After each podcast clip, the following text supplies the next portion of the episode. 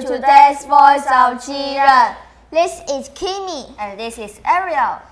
Ariel, do you know that convenience stores in Taiwan are really convenient? Of course I do.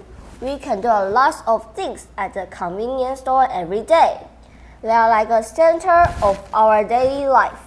Speaking of things, there are lots of things we can buy at the convenience stores, like clothes, stationery, and even handshake drinks. There are also microwaves that we can use to heat our food. Yeah, there's a lot of food for us to choose from. I think it's not a problem for me to get a lunch at the convenience store every day.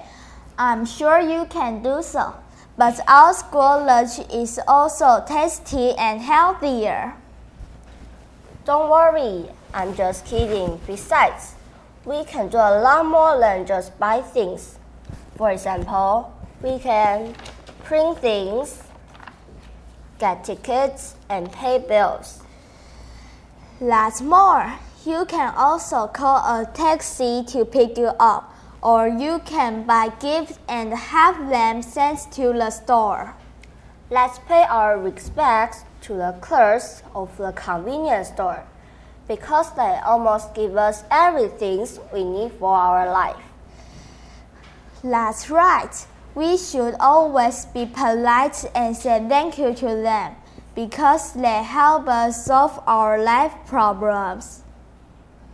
Yes. We, we hope you have learned something from today's topic. Thank you and stay tuned to next week's Voice of Children. Bye bye. Voice of Children. Learning every now.